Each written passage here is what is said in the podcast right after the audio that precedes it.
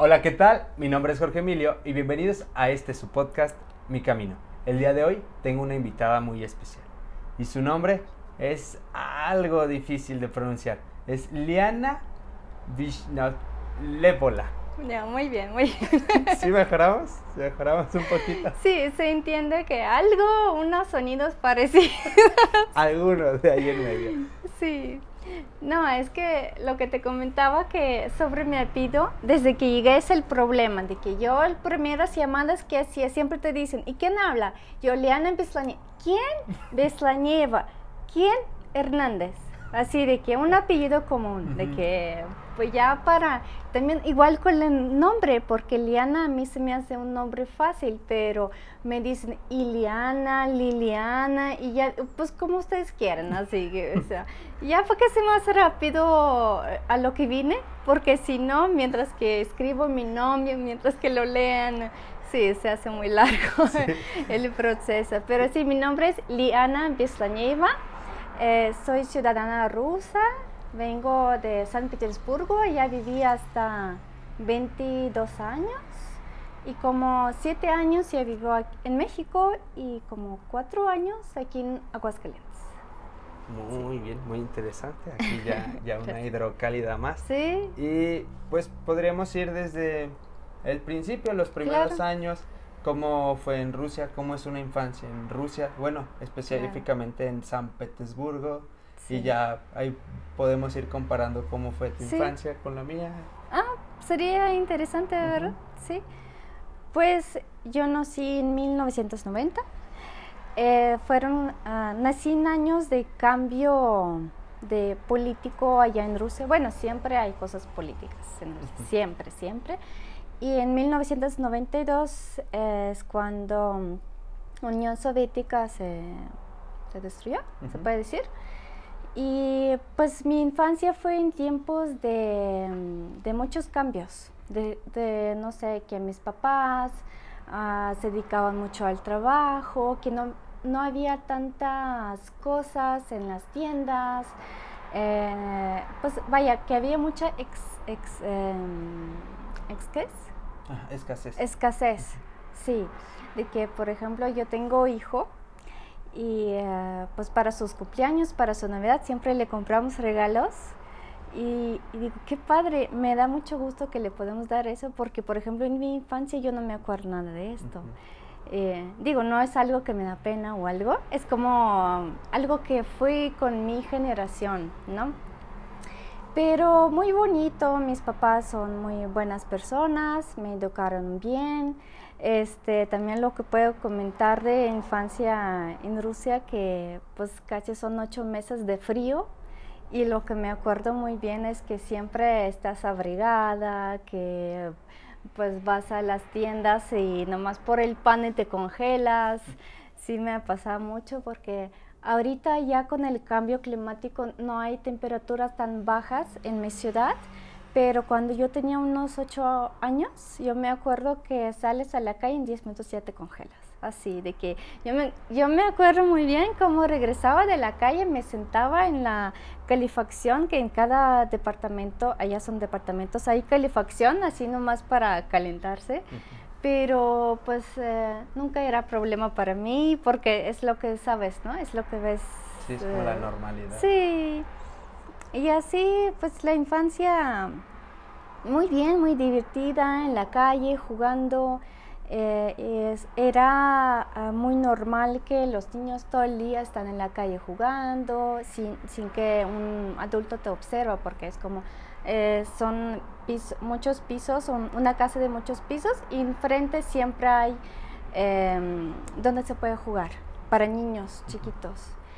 Y, y pues así, ¿qué te cuento más de la infancia? Y, por ejemplo, en los tiempos de frío, pues no se podía salir a jugar, ¿o sí? ¿O cómo era en esta no, parte? Es que es lo interesante, salíamos a jugar. Así sí, siempre. Heladas. Siempre, porque como que un niño siempre quiere estar en la calle. Eh, o sea, en México, en Rusia, siempre en la calle. Yo no sé cómo, porque yo soy súper friolenta.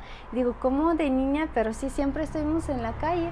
Y hasta ya nomás era peligro siempre que te Entonces, de niño, pues haces muchas travesuras, ¿no? Si lames algo de metal, te quedas. Te quedas, ese era mi miedo. no, no, pero, pero uh, hace poquito fue a Rusia con mi hijo y eso es lo que me daba temor, así de que nomás me lo imaginé, dije, no, qué miedo. pero sí es algo también que pasa. Sí, sí, sí hemos visto, bueno, en internet se ven muchos de ese ¿Ah, tipo de videos en Ay, no pegan la lengua y, se empiezan a hacer para atrás y la lengua se estira como chicle. Sí, no, no, sí, sí, a mí sí me asusta. Pero sí, aún así jugamos mucho en la calle.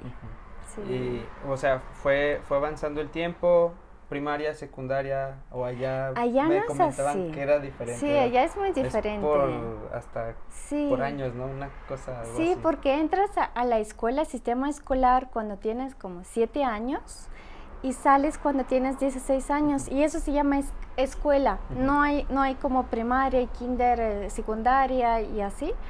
Este es, es así, corrido.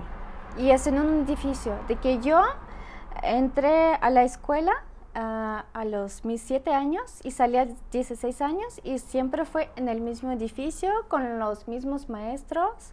Digo, cambian, ¿no? Maestros, pero siempre están allá todos, todos maestros. Y con la misma gente también, porque con la gente que empecé a los 7 años salí a los 16 años. Sí, eso está padre. Sí. Pues acá en, o sea, es en primaria, hay ocasiones, recuerdo yo, que hasta me tuvieron que cambiar de grupo. Iniciamos tres grupos. Y se empezaron a salir niños, como que papás empezaron a trabajar en otros lugares, se llevaron a los hijos y solamente quedamos ahora dos grupos. Y ya fuimos los que salimos en sexto y luego era ir a la secundaria. Y como hay secundarias cerca de aquí, o sea, todos nos dividimos. Sí, Del grupo de primaria entramos cuatro a la misma secundaria y luego también hay dos turnos, mañana y tarde, ah, entonces no veías algunos. Y luego a la prepa ya no había nadie de mi secundaria. y en la universidad pues ya, era, pues era totalmente gente diferente y de repente si te encontrabas a alguien pues ya lo saludabas. Digo, de una padre está bien, ¿no? Eh, porque conoces más y tú abres más como persona porque luego pues hay niños más tímidos que se acostumbran a su grupito y ya como que les da miedo, ¿no? Ser más amistades. De, ese de esa parte está bien, pero de otra parte, como que dices, hay niños con quien entra a la escuela y ya los veo adultos, ¿no? Así con hijos y todo, y eso está también uh, muy interesante, ¿no? Sí, pues, o sea, hay sus pros y sus contras, porque puedes forjar una amistad pues, de muchos años. Sí, porque yo tengo uh, una amiga de la escuela que, digo, con casi, con la mayoría tengo relaciones que así, de que cómo estás y todo, sé de su vida, pero con una es eh, una amistad profunda, la quiero mucho y eso dura tras todos estos años desde 1997, ¿sí? Y hasta el día de hoy. Y eso se me hace muy padre. sí, pues es esas amistades que, perduran, ¿no? Sí. Esa, una amistad así, yo, yo tengo una, pero con un vecino, o sea, ¿Ah, sí? porque está aquí a un lado. Órale.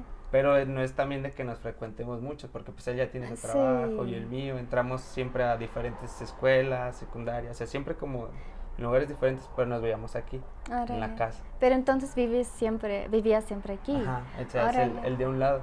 Pero como ya cada quien está en su trabajo, pues nos vemos así una vez al mes, cuando nos alcanzamos a eh, topar aquí. Pues sí, es que sí es vida adulta, ¿no? Porque también con mi amiga, por lo mismo que yo vivo aquí, ella vive en San Petersburgo. Sí, digo que con mi amiga de, de la infancia que comento, podemos hablar una vez en seis meses. Y nos vimos, ahorita que fue a Rusia sí nos vimos, pero antes de eso hace cinco años. Y es como que, pues así ya es relación adulta, siento, ¿no? Digo, aquí también porque vivimos en diferentes lados, pero aunque vivas en la misma ciudad, como tú lo dices, es que con eh, trabajo, ya que tienes familia y todo, pues ya no, no tienes tanto tiempo frecuentar, ¿no? Son muchas cosas de vida adulta. Sí, que uno de niño no las entiende. Claro. Y ya va creciendo y es como, ay, ¿qué es esto? ¿Qué está pasando? Y bueno, pasa todo esto de la educación que salen hasta los 16. Sí, 16, 17 años. Y después ingresan a, ¿qué sigue? Ya es universidad. La universidad como tal. Sí, universidad. Ahí ¿Qué fue lo que estudiaste? Sí, yo entré a la universidad a mis 17 años. Pues sí, salí de la escuela a los 16, cumplí 17 y entré a la universidad. Yo estudié sociología. Este, ah, pues fue, me fue bien, fue muy interesante. Mi carrera la elegí porque de verdad me interesa mucho la gente, me interesa ah, cómo es la gente cuando está en el grupo, porque no es lo mismo una persona y no es lo mismo cuando estamos rodeados de la gente, cuando es una manifestación, nos em, cambiamos, cambiamos mucho y es como que algo de que se me, se me hacía interesante en esa profesión. Ah, fueron cuatro años de estudio, luego podría seguir a maestría. Me ofrecieron hacer maestría en lo mismo y en la misma, en la misma universidad, pero de verdad que ya en ese tiempo, en ese año, ya estaba muy enamorada de español, enamorada, perdón, de español y de España. Y así de que ah, yo decidí ah, mudarme a España en estos tiempos. Por eso sí, pues ya no seguí con mis estudios y pues terminando saqué mi diploma eh, y ya me fue de a España. Sí, sí. ¿Y ahí en España qué fue lo que comenzaste a hacer? Sí, ah, en España, pues, cuando estudiaba como en eh, tercer cursos, no sé si así se dice de la universidad, tercer año. ¿Semestres o...? bueno, pues tercer año, sí. Este, fui a España por curiosidad por tres semanas a una escuela de español. Se llama Escuela España, así se llama. Y me gustó tanto, me impactó tanto, fue mi primera salida de país. Bueno, antes de eso fue Finlandia, que es la frontera con San Petersburgo, eh, pero allá es como vida muy tranquila, o sea, no me impactó, vaya. Em, pero de allá brinqué a España, no sé, me llamaba muchísima, muchísima atención desde que yo, desde que tenía unos 7, 8 años más que nada español y de, de allá a España, porque para mí Latinoamérica era súper lejos, o sea, ni ubicaba en el mundo, ¿no? Por decir, muy lejos y España pues cerquita. Y fue a España por el curso de tres semanas, nomás de duró, y me impactó tanto, me gustó tanto que dije, es que aquí quiero hacer mi vida. Y ya me quedé con esa idea, regresé a Rusia, eh, terminé la universidad, saqué mi diploma, ayudé a mis papás con su negocio, así también junté dinero y eh, ya juntando para mis estudios porque regresé a la escuela, a esa misma escuela, pero fue por un año. en total yo duré en España como un año y medio, pero mi instancia era de que yo iba y regresaba a Rusia, así de que iba, regresaba, ayudaba a mis papás en su negocio, regresaba a España y así duré como un año y medio. Sí, pero como que a España ya llegué cuando en tiempos de crisis de allá encontrar un trabajo era mega difícil, así de que mega, mega difícil. Al principio era pues veinteañera, ¿no? De que pura fiesta y sí empecé a trabajar en un bar así de que sirviendo las bebidas, la comida, así.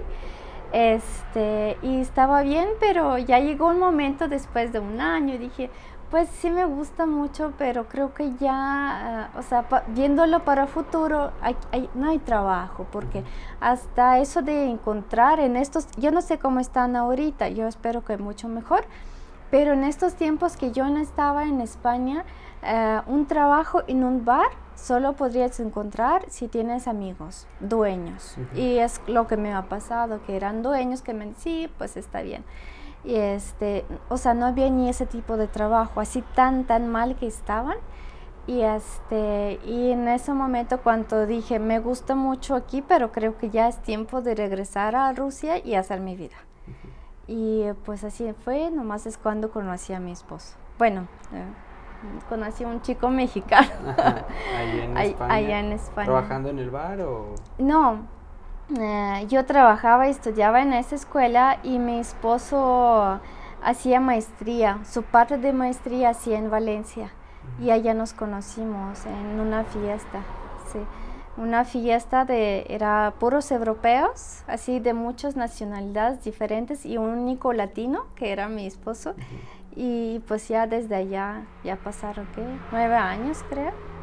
Ya, pues desde allá, sí. Y, y cuando se vieron ahí en la fiesta, luego, luego te habló, hicieron ahí un clic o, o cómo fue esta parte. Pues Ah, a mí me llamó mucha atención porque, bueno, todos eran buena onda, pero él como con su ese ambiente latino, aún mejor.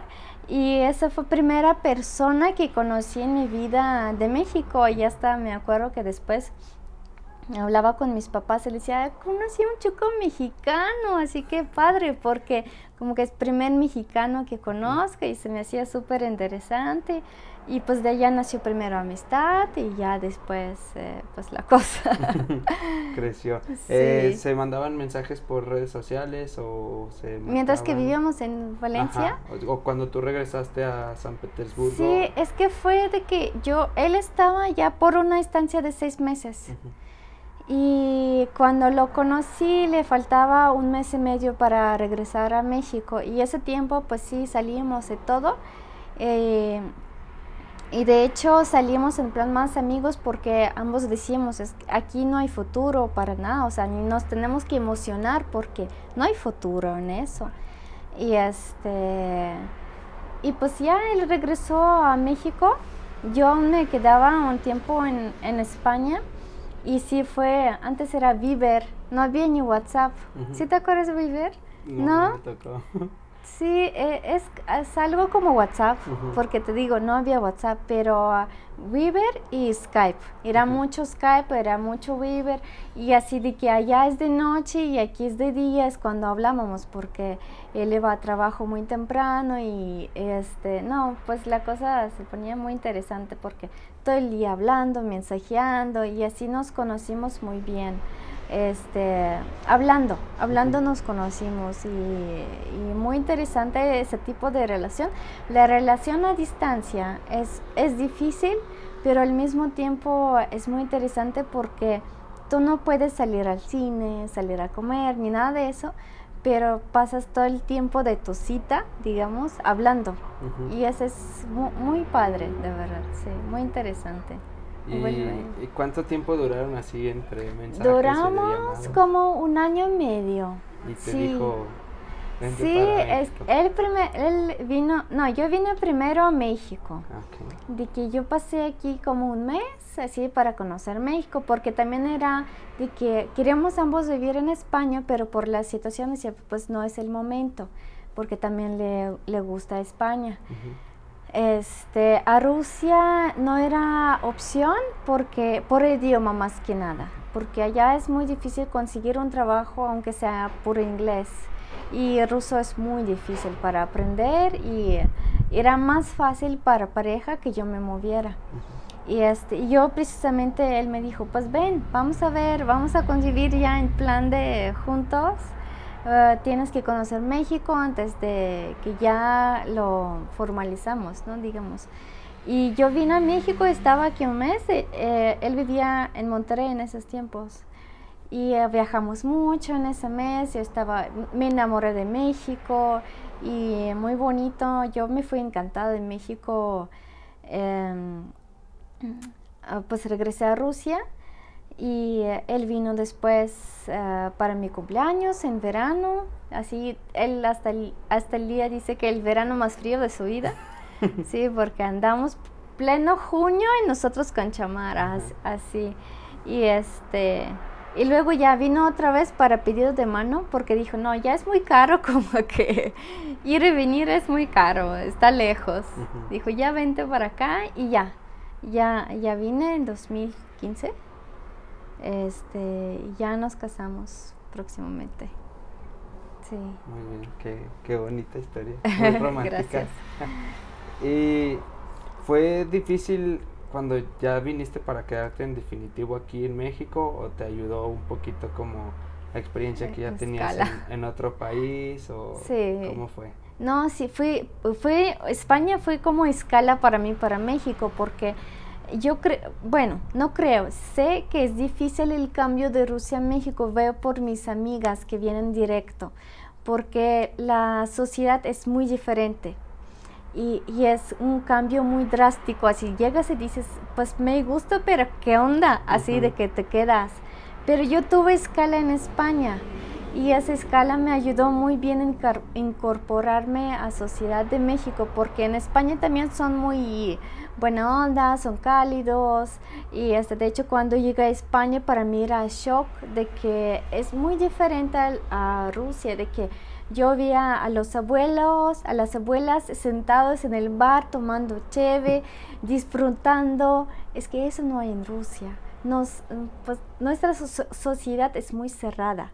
Bueno, ahorita poquito menos que antes, pero toda la vida eh, de nuestra historia es muy cerrada.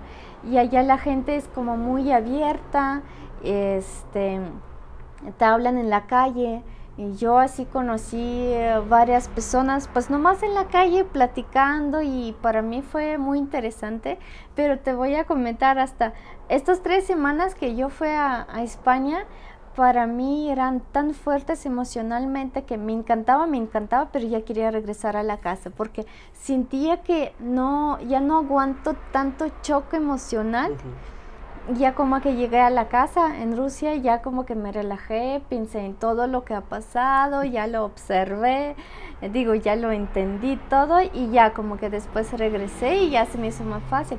Y llegando a México, pues digo que a mí me ayudó mucho ah, que ya he vivido una parte de eso porque sí se parecen las culturas, ¿no? Yo no sé si a los mexicanos eso puede ofender o algo, no, pues, sé, perdón. Digo, yo lo hablo de parte como siendo rusa, ¿no? Eh, este, eh, eso, los españoles y mexicanos se parecen más que mexicanos y rusos, digamos. Y sí, llegando a México, aún así, este, me tomó un tiempo para como que relajarse porque, este, llegamos con mucha gente, con muchos amigos de mi esposo y así, y siempre es mucha gente, siempre es mucha plática, siempre es mucha, no sé, comer, beber y este, todos te preguntan y eh, todos quieren preguntar qué onda en Rusia, de que cómo viniste, bla, bla, bla, que si toman vodka en la mañana y así yo me quedaba así de que me cansaba muy rápido y de hecho esa es la diferencia que teníamos con mi esposo que él no entendía por qué yo me cansaba emocionalmente y yo como que ya después de varias horas de la reunión ya me quería ir a la casa. Pero eso fue por lo mismo, de que para mí era muy como mm, fuera de común para mí estar entre la gente tan activa, no sé cómo explicarlo, tan de que te pregunta tanto, que hablan tan alto, ¿sí sabes? Este y sí me, tomó así un tiempo como adaptarme y ser igual. Sí, porque ya soy igual. Pero sí, al principio también, aún así, después de España, aún así fue para mí como un cambio de, de mm, sociedad, digamos. Y hasta una vez que esa misma amiga que te platiqué hace poco, ah, vino dos amigas, una de escuela y otra de la universidad, para la boda y eh, antes de la boda hicimos como mini reunión en mi casa allá en Monterrey y hasta, hasta videos como la gente se pone así como que bien desmadre, pero en plan de que allá las reuniones, por lo menos en tiempo que yo viví, era más de que te sientas en la casa, te ponen tu plato, tu vaso y así vas platicando súper tranquilo, ¿no? Y aquí todos así parados, van por aquí, por allá y todos en buen plan, como todos como si fuera su casa, que a mí se me hace muy lindo esto. Y este, y ellas así de que, ¿qué onda? ¿Qué está, pasando? Sí, hasta grabaron así, mira, mira, mira lo que está pasando aquí. Sí, es, eso es muy divertido.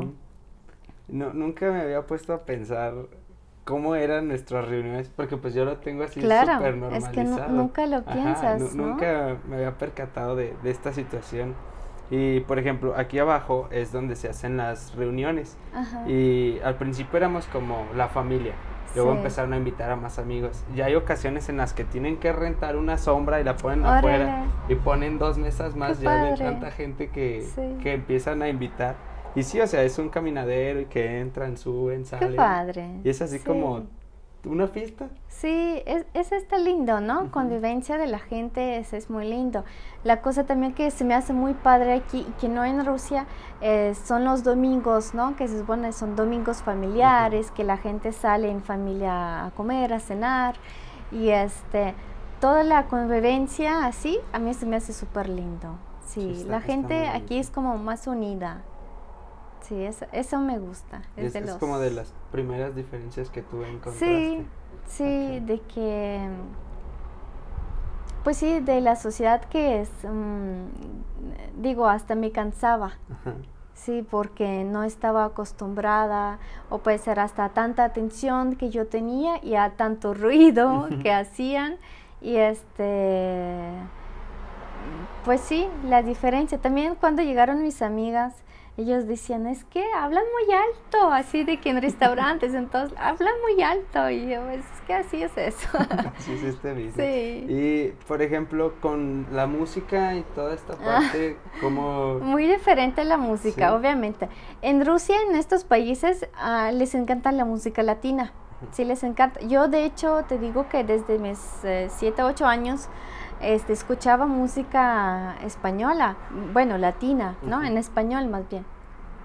Pero aún así, yo me acuerdo mi primer, pues de hecho creo que fue 2015, fuimos a una fiesta de Año Nuevo, así de los que organizan, ¿no? De un hotel o algo así que hacen como muy grande, ¿no? Un restaurante. Y fue pura música así latina, pura salsa, Luis Miguel, eh, y yo no conocía nada de eso y ni sabía cómo se baila. Y yo así, todos así bailando, gritando, cantando. Y digo, pues qué chido, pero yo no entiendo nada. ¿Dónde está mi música? Sí, sí. Pero sí, también te acostumbras y ya también cuando vamos a alguna fiesta, ya cantó Luis Miguel. sí, es que es con años, ¿no? Viene todo, pero al principio eh, puede ser, te depende de la persona. A mí no me costó mucho adoptarme porque cuando vienes uh, con la idea de que tú vienes a otro país, a otra cultura, tú tienes que adaptarte, pero yo conozco personas que vienen y piensan que este, los asusta todo lo que está alrededor y, um, y no pueden adaptarse rápido porque dicen, es que yo ya traigo ese baga bagaje, bagaje, no, bagaje. Bagaje. Bagaje, sí lo dije bien, no sé, se escuchó raro. Sí, y les cuesta adaptarse de que piensan que el mundo tiene que cambiarse. Hay personas así, es personalidad de cada quien, pero yo cuando vine yo decía, pues yo me tengo que adaptar. Así, así, son las cosas, yo elegí vivir aquí y todas cosas que me gustan y, las que no me gustan, pues ni modo, tú te pones como ya vas a vivir aquí, te tienes que portar también como una mexicana. Bueno, yo tengo esa mentalidad. Sí, se venías como con la disposición de yo me voy a adaptar. Yo me adapto al contexto. Sí. Y, por ejemplo, no sé, en el norte creo que es mucha la música norteña, este, mucho de contratar grupos. ¿Has escuchado como grupos? banda, ¿no? Ajá, te, te asustaron la primera vez que viste Oye, yo tuve una experiencia con banda que hasta el día no me gusta, que en Guadalajara, de hecho, fuimos a cenar a, a comer, no me acuerdo, un restaurante que estaba como al aire libre y se pusieron a tocar banda, pero enfrente, aquí está la mesa y aquí se puso, no, no, no me acuerdo cómo se llama el instrumento, pero era de que ni escuchaba mis mismos pensamientos, o sea, no manchen, así tan alto y antes de eso como que aún me llamaba poquito atención, pero creo que me quedé traumada después de eso y ya como que no, perdón, no lo soporto. toda música latina bienvenida, pero eh, la banda no.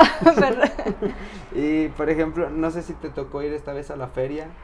Sí, sí fuimos, nomás fuimos último día, una vez solo ah, fuimos, sí. ¿Y a qué parte, qué recorrido fue el que hiciste, como el familiar a la isla? Fuimos, sí, familiar, porque como tenemos un hijo chiquito, pues sí, fuimos en plan familiar. Este, fuimos a la donde son charros. Sí, fue fue un evento de charros y fuimos a ver, eran mujeres. Ajá mujeres. Escaramuzas. Escaramuzas, sí, como que no me acordaba ese, ese nombre. Escaramuzas, fuimos a ver esto, fue primera vez también para mí, se me hizo lindo. Este, y fuimos allá mm, a comer y convivir con amigos, pero sí, en plan tan tranquilo. hace cuatro años es cuando fuimos a la feria, ya en plan fiesta, fiesta. Sí, fue muy padre, así de que mucha gente por todos lados y todos tomando, bebiendo pero aún así se me hacía bien, que no se ponía el ambiente feo. Así que pues nunca me tocó, nunca, puede ser, estuvimos de noche, pero a mí nunca me tocó así algo, sí, no tuve mala experiencia, vaya, sí. Vengan a la feria. no, sí está bien padre la feria. Esta vez no sé por qué nos pasó con mi esposo que dijimos, no, esta vez no vamos a ir, digo, por lo mismo que es, este, por nuestro hijo chiquito, este, que no lo vamos a sacar a la fiesta, obviamente, ¿no? Somos papás responsables. Qué bueno, porque mira, ahí, ahí con sus niños en la carrera empujando y todos amontonados. No, es que para niños siempre va a ser el estrés, porque él no entiende, él no entiende que es fiesta, que es como que la gente está bien, que se divierte, él no entiende. El niño dice, ¿qué onda? Ya me quiero ir a la casa.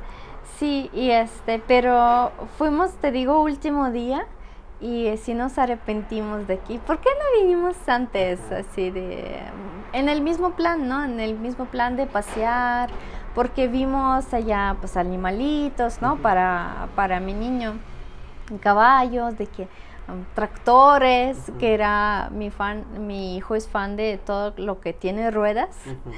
Y él era así de que ah, feliz, feliz de la vida. Y este, en ese plan sí dijimos, ay, ¿por qué no vinimos antes a, pasear aquí más? Pero bueno, la próxima feria. el próximo año. Sí. Y me, surge ahorita una duda. El, o sea, ya nació tu hijo y no sé ahorita cuántos años tiene. Tres años. Tres años. ¿Y cómo es esta parte para la crianza con él? Porque pues tú vienes de Rusia, tu esposo es mexicano, se criaron de diferente manera. ¿Cómo hacen para empatar en la crianza de, Sí. Este Hasta el día, lo más que a mí me cuesta, eh, yo no soy ah, religiosa. O sea, no, no sigo ninguna religión, sí creo en algo, pero todo lo que es cualquier tipo de iglesia para mí no es autoridad porque perdón por personas que son creyentes, digo, cada quien no tiene derecho a pensar lo que él piensa, eh, pero pues sí, por lo mismo que la iglesia creó un nombre, o sea, por, por, eso mismo ya no tiene autoridad para mí, pero a lo que voy es que la cosa más fuerte para mí es eso, que mi esposo es eh, católico y vienen de familia bastante religiosa. Y por ejemplo, para Navidad, yo siempre de que ese, le digo a mi hijo, ese regalo te trajo Santa Claus y familia de mi esposo y mi esposa. Es de este niño, Dios? y yo Santa Claus y yo así como que en eso aún no llegamos porque ya tenemos que llegar para el próximo año porque eh, para el próximo Navidad porque ya va a entender va a decir oye pues niño Santa Claus o niño Dios ya ya por favor póngase de acuerdo. Ya nos va a decir eso. En ese plan es bautizamos a mi hijo este y más por también por lo mismo que dije, no, pues aquí me cedo porque este, es la tradición de la familia, pero creo que es el, em, como la diferencia más grande que tenemos ¿no? en la educación. En el resto, pues ambos somos papás primerizos y ah, vamos, a vamos aprendiendo juntos. Creo que no nos está afectando la diferencia de culturas aquí porque como que nos pasamos en la lectura de los, no sé, psicología infantil, tratamos de leer consejos y todo, y este, pero no, no nos está afectando eh, que él es mexicano y yo soy rusa, como que no. Ah, qué bueno, porque hubo, bueno, hay un episodio que grabé hace poquito y mi amiga hablaba sobre la crianza y dice que uno de los problemas es que muchas veces no se ponen de acuerdo entre papá y mamá porque fueron educados de manera diferente.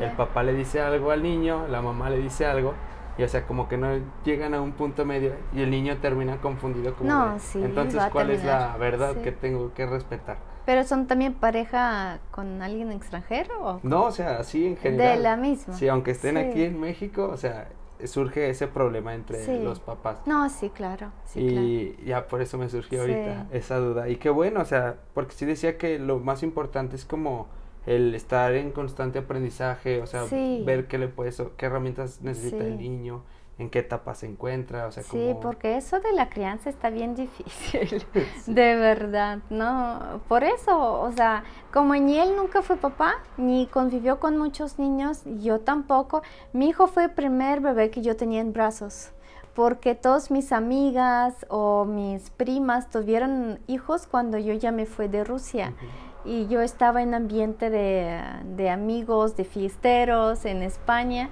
y, este, y así que mi hijo fue el primer niño que yo tuve en mis brazos y así de que cero experiencia y la única experiencia que puedes agarrar es, leyendo, ¿no? Eh, viendo las personas, no sé. Este, por lo mismo, pues no, no, no tuvimos las diferencias porque sí tratamos de que si hay alguna cosa, este, lo hablamos, lo hablamos y decimos cómo va a ser mejor, por lo mismo lo que tú dices para no confundir a tu niño, porque luego si va a decir, mamá dice eso, papá dice otra, pues puede llegar hasta a, manipular, ¿no? Porque dice, este sí es así, la otra es así, o simplemente lo confundes, o, él mismo dice, pues no sé cómo es lo bueno, ¿no? Por eso, pues sí es muy importante ponerse de acuerdo antes de decir algo al niño, porque sí son muy eh, em, es muy fácil impactar a un niño de cualquier cosa. Sí, son esponjitas y aprenden. Sí, muy fuerte, sí. Y bueno, en, esta parte, ahora tú así ya como mamá, ¿qué te gustaría que, fuera para tu niño? ¿Te gustaría que en algún punto se fueran a Rusia o ya estás enamorada aquí de México o su plan sigue siendo irse a España en algún momento? No, ya no hablamos desde hace años. Yo, a mí me encanta México, de verdad me encanta. España siempre va a ser mi primer amor. Eh, me encanta México, este, pero en plan de irse, no sé, tú sabes la situación en Rusia ahorita, ¿sí? Mi hijo no tiene pasaporte ruso, ni voy a sacar pasaporte ruso hasta que cambia el gobierno en Rusia.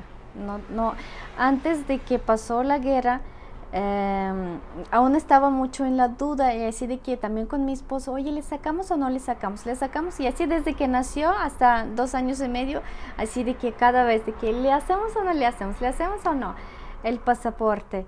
Y ya después de la guerra dije, no, pues definitivamente no. Y hasta que cambia, como te he dicho, el gobierno, el sistema en total de, de Rusia, eh, no pienso regresar y pues mi hijo obviamente tampoco va a ir. Y eh, en futuro yo tengo mucha fe, espero mucho que, no sé, puede ser en unos 10 años van a ser cambios fuertes.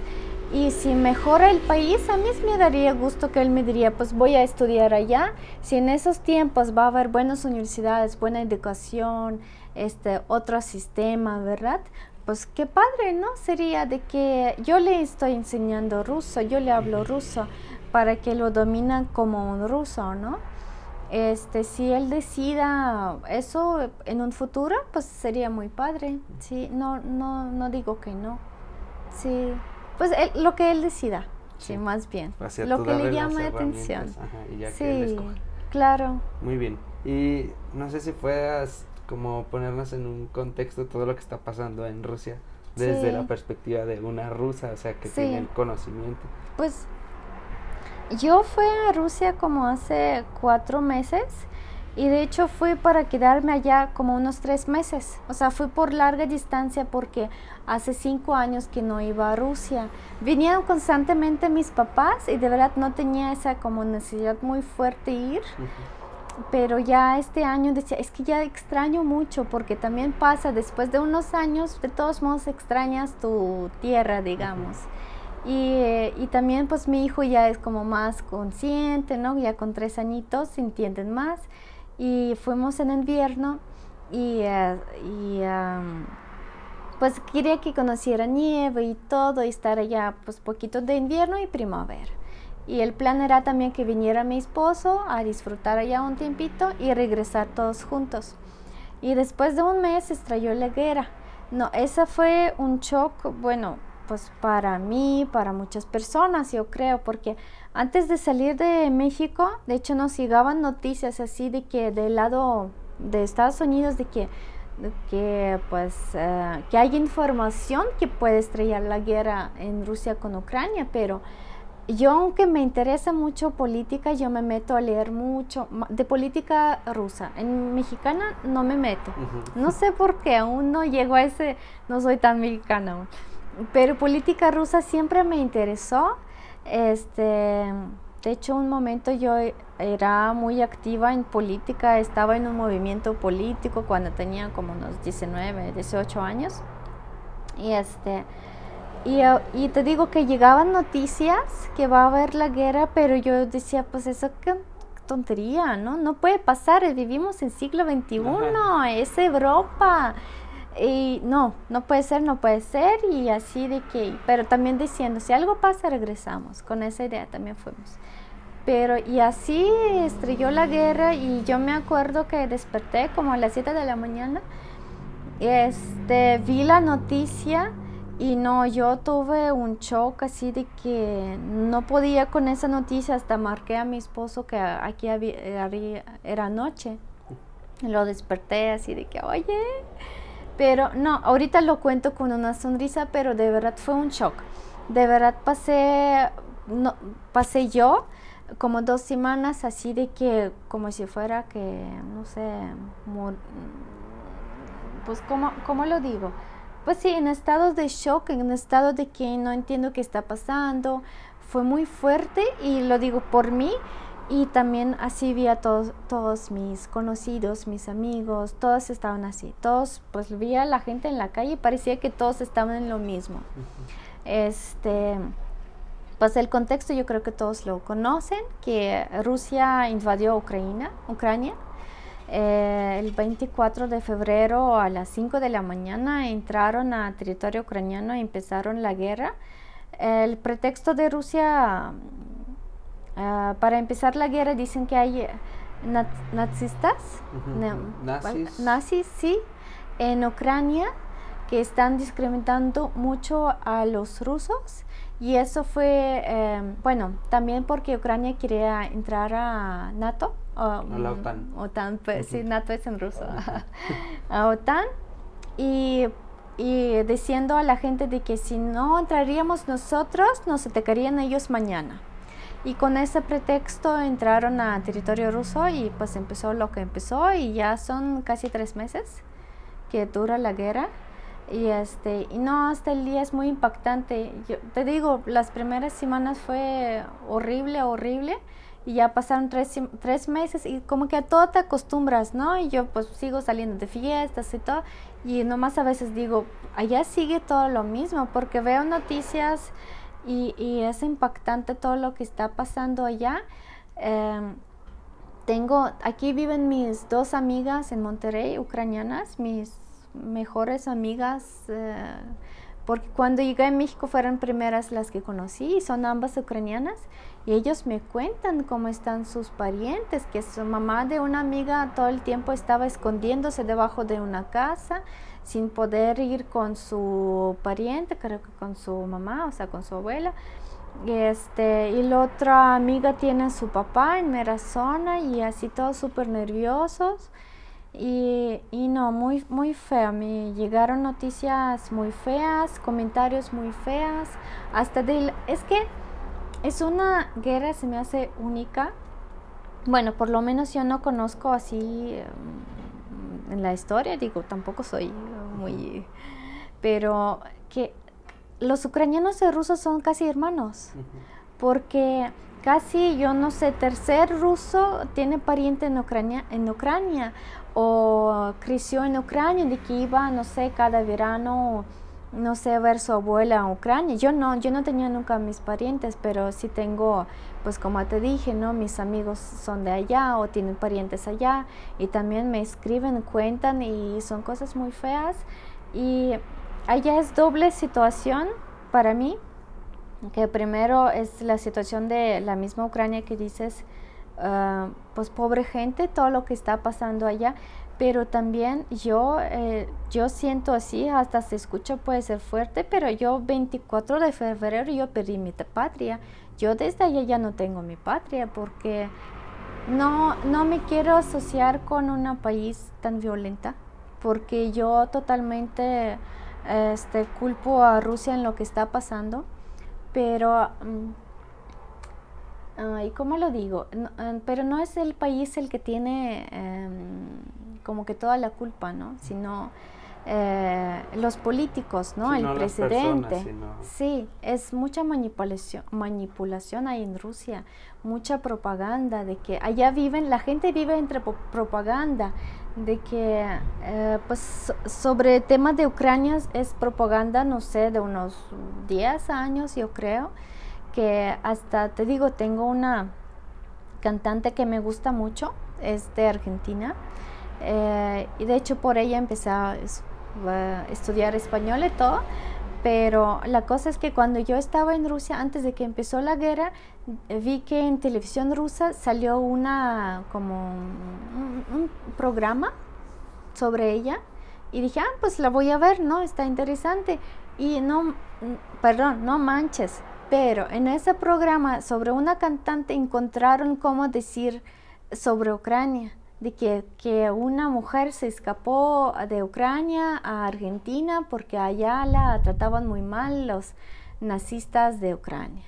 Y digo, es que la gente vive entre eso muchos años, son 20 años de propaganda en total, que, o más, o mucho más, digo, porque Putin ya está como 20 años en poder y sobre Ucrania son los últimos 10 años, ¿no? Diciendo que te maltratan allá, que si vas a Ucrania no puedes hablar ruso, si, si te pegan, te maltratan. Y como yo lo sé, nunca fue, pero como yo lo sé no es cierto, porque pues mis amigos dicen, yo no hablo ucraniano, yo allá vivía toda mi vida, hablo ruso. Fue a la universidad y siempre hablando, estudiando en ruso. O sea, es una realidad que están creando en Rusia y, y es totalmente culpa de los políticos y del presidente. Después de eso no me van a dejar entrar al país, pero de todos modos no quiero entrar hasta que caiga Putin. Este, y, y sí, te digo que es una situación muy fea y muy lamentable porque, te digo, cuando yo fui ahorita a Rusia iba con mucha ilusión de ilusión por mí porque no iba mucho tiempo, quería ver a todos mis amigos, quería ver cómo Rusia progresó en este tiempo y de hecho nomás por ese un mes yo vi cómo mejoró Rusia, cómo mejoró la gente, cómo eh, la gente es más abierta, cómo es la gente te habla mejor que antes, porque te digo, es una sociedad muy cerrada. Y este y cuando me iba, pues fue una historia y cuando ahorita fue eh, vine en marzo, no, pues en enero, perdón, este, ya como que había cambios, cambios mejores. Y estrelló la guerra y ya es como que echa todo eso, lo que, lo que mejoró para atrás. Y pues sepa Dios cuántos años para atrás van a echar a todo el país por culpa de los políticos. Es que a ellos no les importa la vida de ser humano, digamos. Y, y pues sí, esa es como que la cosa que me da, porque digo, iba con mucha ilusión de de enseñar a mi hijo el país donde nació su mamá y ni siquiera fuimos al centro, así de que ni conoció. O sea, digo, aún es chiquito, ¿verdad? Ni se acordaría, pero de todos modos, de que ni conocer aquí, ni enseñar aquí estudió tu mamá o cosas así, ¿verdad? E, esa es la capital y no sé, nada de eso. Y yo sé que no voy a ir pronto, ni va a ir mi, mi hijo, pues ni mi esposo, ¿verdad? Ni voy a, no voy a ver mis parientes próximamente. Y, y sí, te digo que a mí sí me da pena este, que ahorita mi país es tan, eh, que es un país agresivo y que es país cero respetable y por razones entendibles porque, mm, pues sí, por toda la situación. Y, y pues sí me da cosita, ¿no? De que pues está pasando todo eso, digo, por una parte por Ucrania, por ellos están, están los que sufriendo ahorita, pero por otra parte por, la, por Rusia y por los rusos que no están de acuerdo con todo eso, porque este, se van a ir al hoyo con todos, ¿no? Porque cuando yo estaba en Rusia, yo soy muy de publicar en mis redes, bueno, solo en Instagram realmente, eh, soy muy dada de publicar mis opiniones. No sé por qué lo hago, pero a veces siento esa necesidad de expresarme y siempre sobre política rusa. Y este, estando en Rusia, pues cuando empezó todo eso, yo seguía publicando mi opinión y todo. Y hasta, hasta el momento que me habló prima, mi prima, eh, su esposo es policía, me dijo, ahorita la policía lo único que hace está buscando a la gente que publica cosas. Y ya desde allá no, me callé porque dijo, mi prioridad es salir de país, porque batallaba mucho por salir de país, por todo lo que cancelaron todos los vuelos, este, no se podía salir a Europa. Eh, yo vine en el vuelo Cancún-Moscú, que era un vuelo, yo creo que semanal, algo así, cada semana salía y esperaba regresar en ese mismo vuelo. Este, de hecho, hasta fue a la conferencia online de Consulado Mexicano, que de verdad ellos, ellos apoyaron muchísimo a la sociedad mexicana, a los mexicanos en Rusia, por lo que yo he visto, porque me metí, porque pues mi hijo es mexicano, yo viendo así de que desde la situación era peor que puede pasar, que cierren las fronteras, eso era temor que tenía yo y mi esposo, un temor muy grande porque ya ha pasado en la historia, cuando cierran fronteras y las familias se dividen. De verdad ese mes fue muy fuerte para nosotros, sí, fue muy, muy estresante porque aparte, este, yo fui a Rusia para hacer mi pasaporte. En Rusia tenemos dos pasaportes. Uno es para cuando estás dentro de Rusia y otro es para salir. Y ese como para salir, el que yo tengo aquí, este, ya se me vencía y yo fui allá para renovarlo. Y sin ese papel, sin ese pasaporte, yo no podía moverme de Rusia a ningún parte. Y precisamente unos días antes de que empezó la guerra metí mis papeles y me han dicho, en un mes te vamos a dar tu pasaporte. Y no, y fue así temor muy grande que no me van a dar pasaporte, que van a decir, pues quédense aquí todos, eh, que nadie se vaya del país. Ese era mi, mi mm, pues sí, que me asustaba ese tema, temor. Temor. Temor, yo, temor. Temor, sí. Ese era mi temor eh, que no me van a dar pasaporte y el otro era de que van a cerrar las fronteras y aparte de que en todos lados hablaban de eso. Mañana cierran las fronteras, pasada mañana cierran las fronteras y así cada día, no, eran días de que ah, eh, las noticias llegaban casi que cada una hora, de que, te digo que fue a la conferencia online de Consulado Mexicano, ellos contaban cómo pueden apoyar a los mexicanos y de hecho también tocamos el tema que a mí me interesaba de que yo siendo rusa pero residente mexicana con un hijo ruso, con un hijo mexicano, perdón, si puedo, podemos salir del país en caso de que no nos dejan salir si nos pueden apoyar en eso, porque eh, mi hijo es mexicano, tiene derecho a regresar a su tierra. Y sí decían que sí, en peores de casos, sí van a mandar este como avión militar y van a sacar a todos los mexicanos, pero sí decían que mientras que hay algunos ah, vuelos comerciales, aún no van a hacer eso, pero en peores de casos sí. Y de verdad, de verdad, no me acuerdo cómo se llama el cónsul mexicano, es una mujer en Rusia, pero eh, me dio mucha confianza y tranquilidad de decir, en peores de los casos aquí voy a tener apoyo. Sí, gracias. no me acuerdo cómo se llama, pero gracias. Sí, y, y, pues eso. Te digo que hasta en eso conferencia online nos han dicho, ustedes no se preocupen, el vuelo Cancún-Moscú que te mencioné, Cancún-Moscú-Moscú-Cancún, eh, va a ser de una, semana, de una vez a la semana, va a ser dos veces a la semana. Y nosotros, no, pues perfecto, ¿verdad? Porque aparte yo con mi niño chiquito, volar así lejos de sola es como mi peor sueño. Porque yo vine mm, de México a Rusia con mi mamá y tenía apoyo de mi mamá y de regreso tenía que venir mi esposo y regresar tres juntos.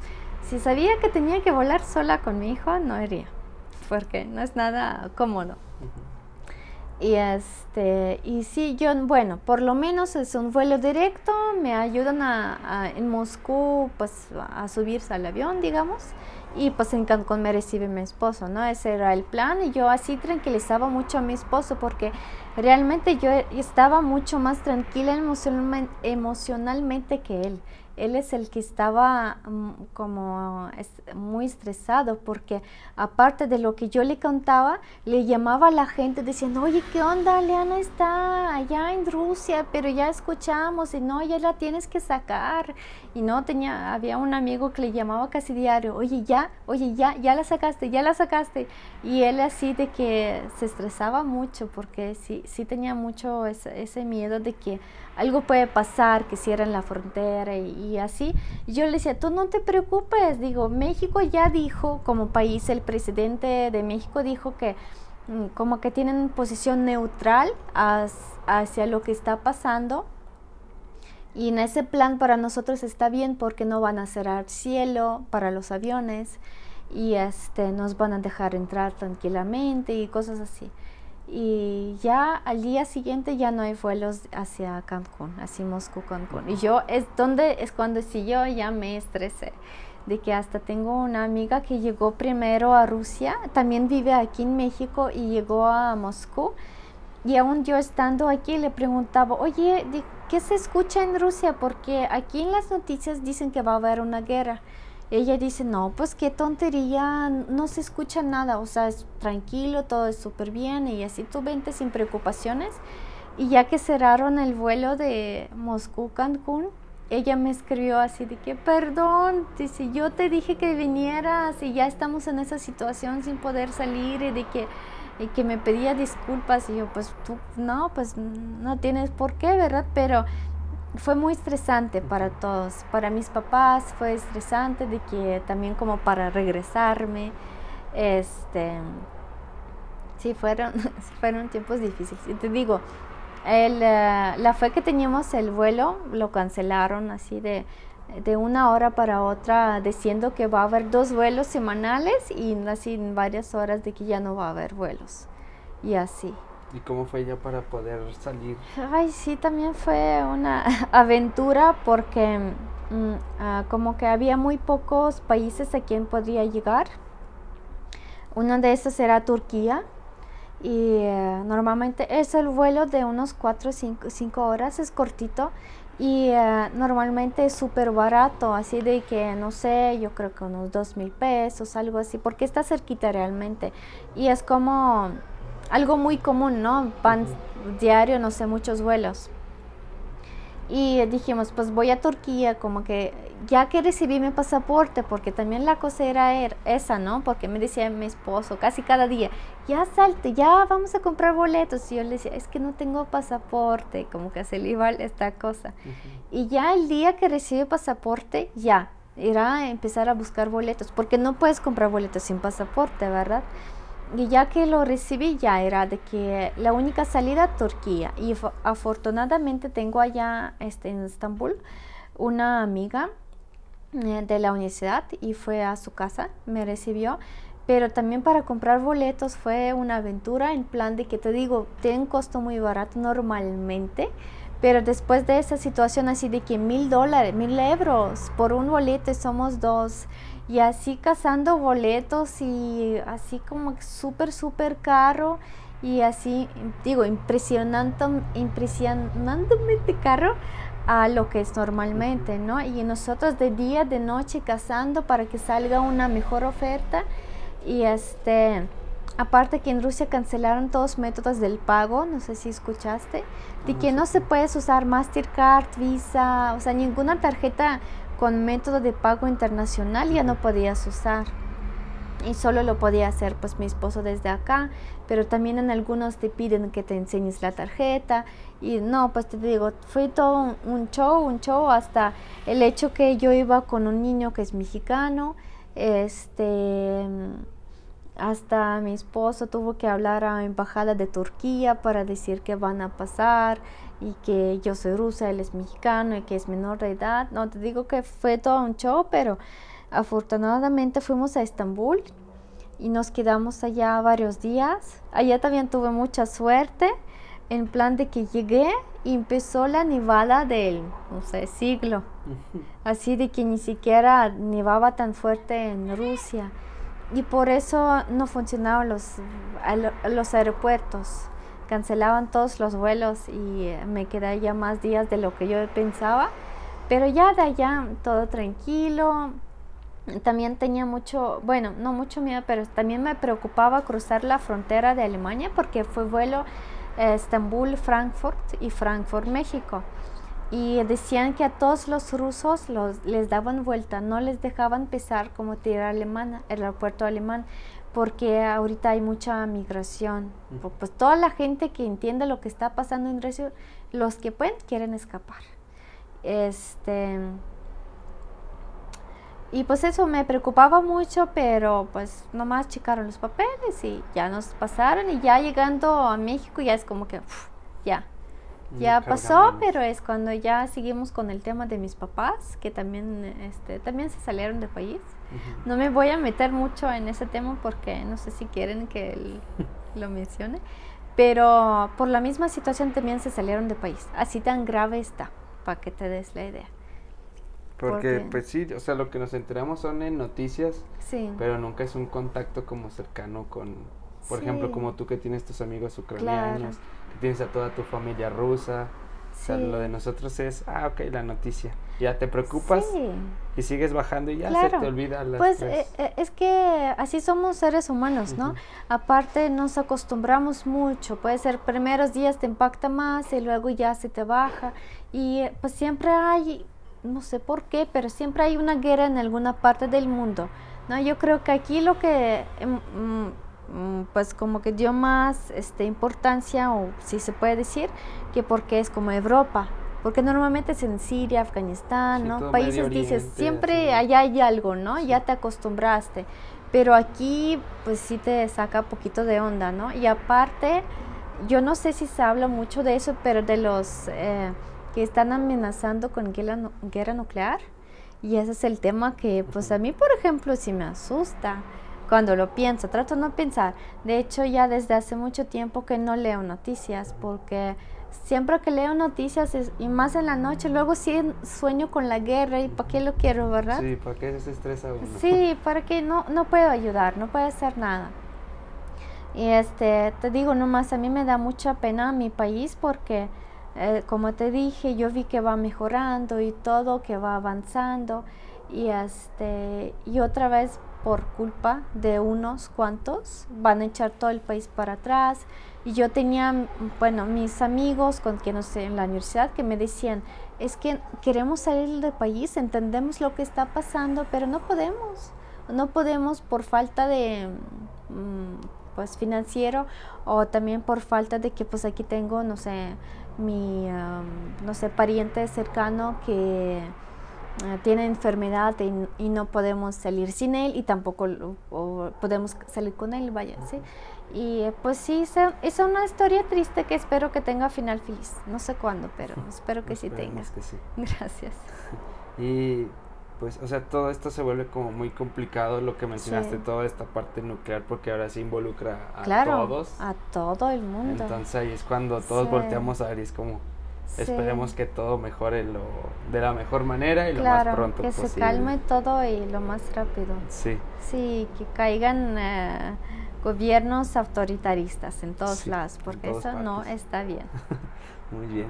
Este, bueno, ya para ir dándole un cierre, no sé si nos puedes ayudar con un poquito de tu empresa, lo que vienes manejando tu negocio. Se trata de em, chocolates veganos y las mantequillas untables como spreads. Se llama spreads. Sí. este, pues sí, aquí empezó el proyecto en Aguas Calientes cuando me volví vegetariana. Primero me volví vegana y a partir de esa, toda la información que recibí, este, se me antojó mucho hacer un proyecto. De hecho, empezó con una amiga rusa también. Ella ya se fue hace varios años, de hecho, a Rusia regresó. Este, desde, a partir de cambio de alimentación, uh, hubo necesidad de hacer algo para la sociedad, ¿sí? y algo que complaciera a uno. Y es cuando nació la idea de los chocolates veganos y de ahí allá las de las mantequillas. Sí, y eh, pues estamos ubicados en varias tiendas en, en la ciudad.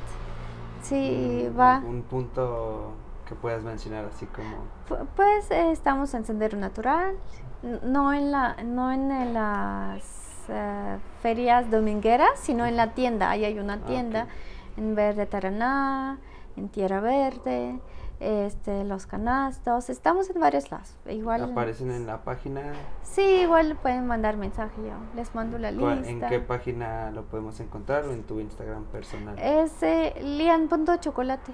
Sí, así se llama la página. Así se llama el proyecto Lian Chocolate.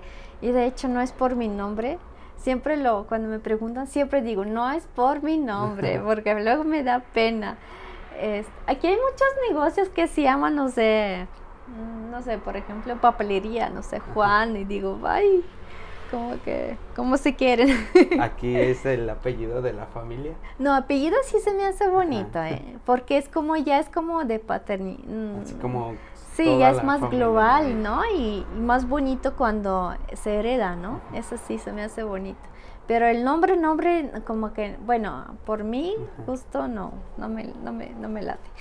El nombre es porque a mí me llamo Liana y a mi socia, mi ex socia, se llama Ana. Y como que dijimos, ¿cómo vamos a llamar? Y juntamos los nombres. Y se nos hizo bonito. De ahí ya viene el nombre. Y sí, pues se trata de esto y pues sí, pueden escribir en esa página Lian Chocolate y allá puedo dar más información.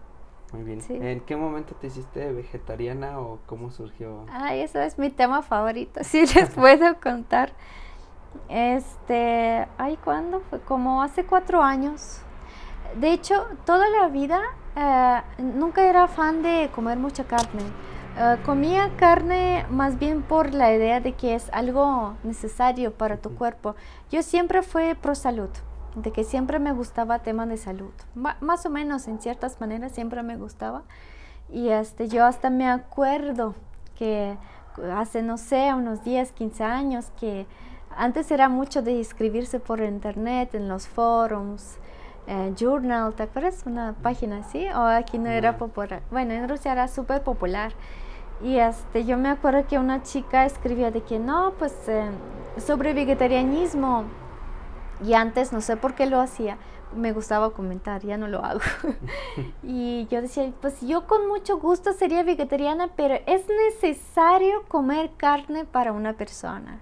Y así era siempre mi idea y por eso yo comía pues todo y eh, pues llegué a México comiendo todo. Y está bien porque así conocí más variedad de comida mexicana mexicana. Y, este, y te digo que como hace cuatro años, así de la nada dijimos con mi esposo, nos gusta ver películas documentales de vez en cuando. Y eh, nos tocó ver la película documental que se llama What the Hell eh, que de, de qué se trata la salud en español, está en Netflix. Y la vimos y ya como que cambió mi, mi, todo el mundo en plan de que desde allá vi la película y ya desde allá nunca regresé a comer carne, ni pollo, ni cerdo, ni, ni, ningún tipo de carne. Y también dejé de comer pues todos los lácteos, huevo, todo, todo eso dejé de comer. Digo que me impactó mucho la película, de allá empecé a leer sobre el tema, encontré muchos bloggers, así de que nutriólogas. Este, fui con muchas nutriólogas, eh, desde que soy vegetariana fui a muchas nutriólogas porque mi embarazo fue vegetariano, vegetariano y no vegano porque cuando me embaracé, tú sabes que en el embarazo empiezan a dar rasgos de la comida y yo no podía comer nada que es frijol. Y la comida principal de un vegetariano es frijol. Frijol, lentejas, garbanzos, alubias. Es que todo eso trae mucha, proteína. en sí. Y es lo que tienes que comer si eres vegetariano si quieres tener salud. Y, este, y como no podía comer nada de eso, regresé a comer lácteos. Bueno, eh, el queso y el huevo. Eso es lo que regresé a comer y por un tiempo comía pescado. Mientras que estaba embarazada, ya después salí del embarazo y ya es ahorita como huevo y, y queso. Si los lácteos, así como crema, leche, no. Y el, carne es como definitivamente no para mí.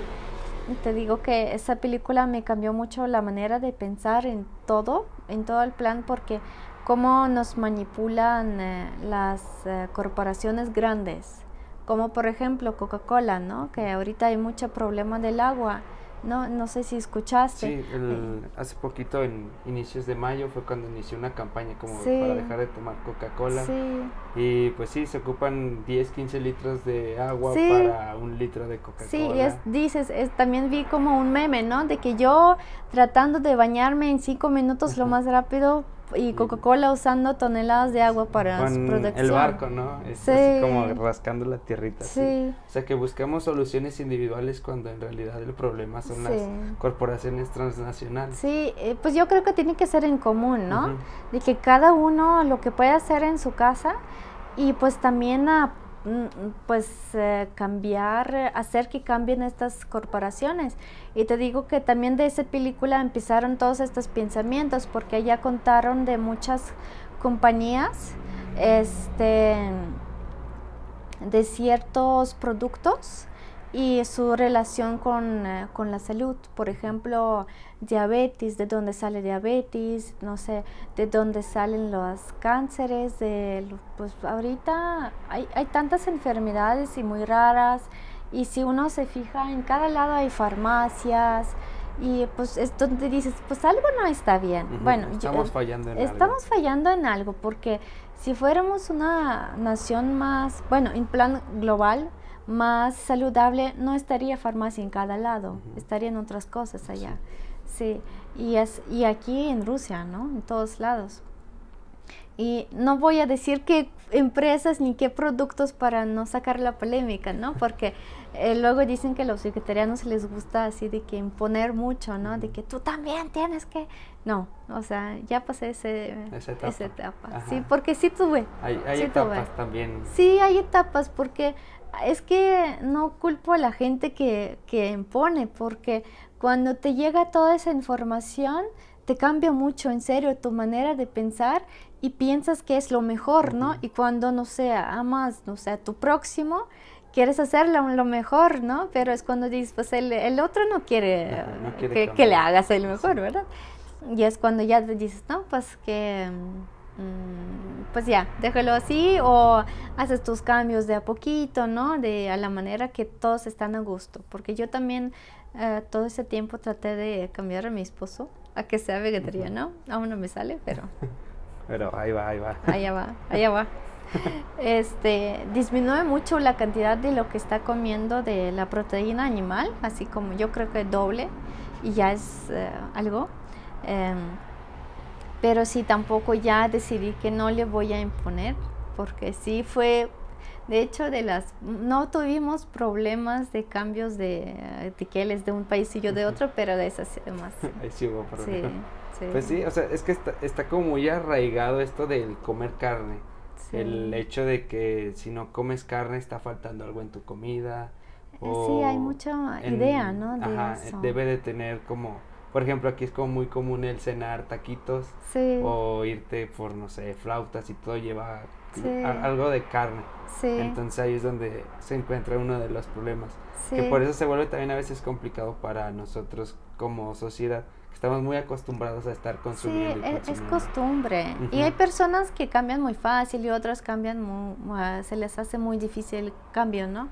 Este, yo, yo amo los tacos, amo, soy fan de tacos y pues como tacos vegetarianos. Y saben ricos, o sea, no, no se encuentra mucha diferencia, sí. Ah, en Avocado Punk. Eh, sí. Y ahí fui una vez y estaba como, pues, saben bien. Sí, saben bien, así.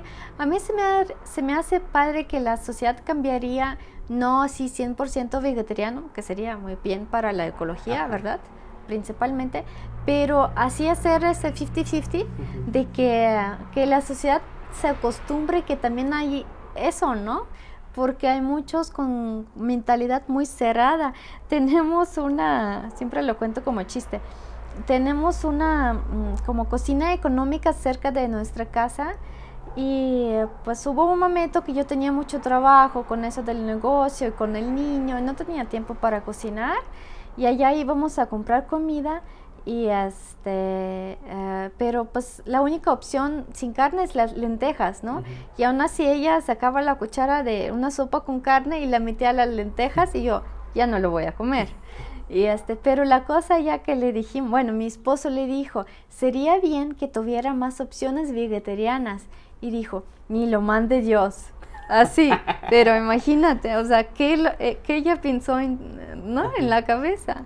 Y también me contaron una historia que antes había una tienda en esa ciudad, un pueblito que está Villa Hidalgo, había una tienda vegana y la chica que ya vendía productos nos contó que cuando tenían degustaciones, que salían de la tienda así, uh, probar, eh, dar probar a la gente jamón vegano, queso vegano, y les decían, miren, es jamón vegano. Y decían, no, no, no, no, no, esa cosa viene del diablo.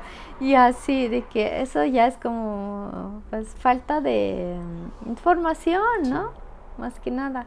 Sí, eso sería padre que en todos los restaurantes hayan opciones de que vas a uno, porque no siempre puedes ir a restaurantes veganos. Yo cuando puedo voy más por apoyar, pero como mi esposo no es vegetariano ni tengo tengo muy pocos amigos vegetarianos, vamos normalmente a los lugares comunes, ¿no?